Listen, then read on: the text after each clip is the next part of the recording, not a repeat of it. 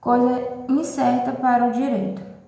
Na obrigação de dar coisa incerta, tem por seu objetivo algo indeterminado, sendo indicado pelo gênero e a quantidade.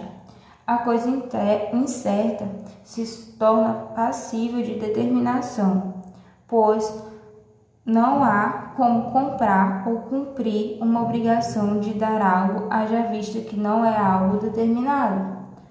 Exemplo: contratos de compra e venda de gêneros alimentícios.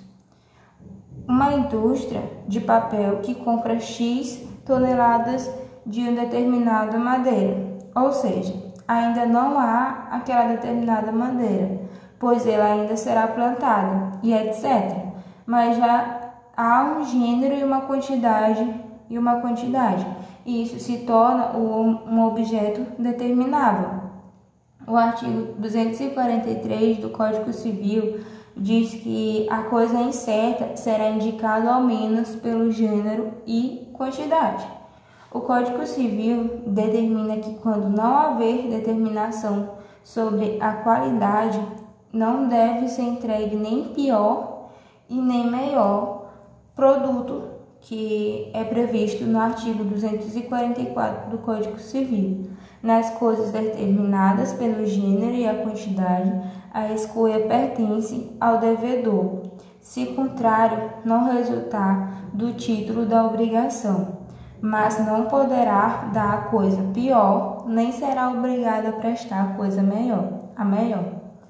Perda ou deterioração da coisa incerta é, o devedor da coisa incerta se compromete com o gênero, ou está previsto no artigo 246. Antes da escolha, não poderá o devedor alegar perda ou deterioração da coisa, ainda que por força maior ou por caso fortuito.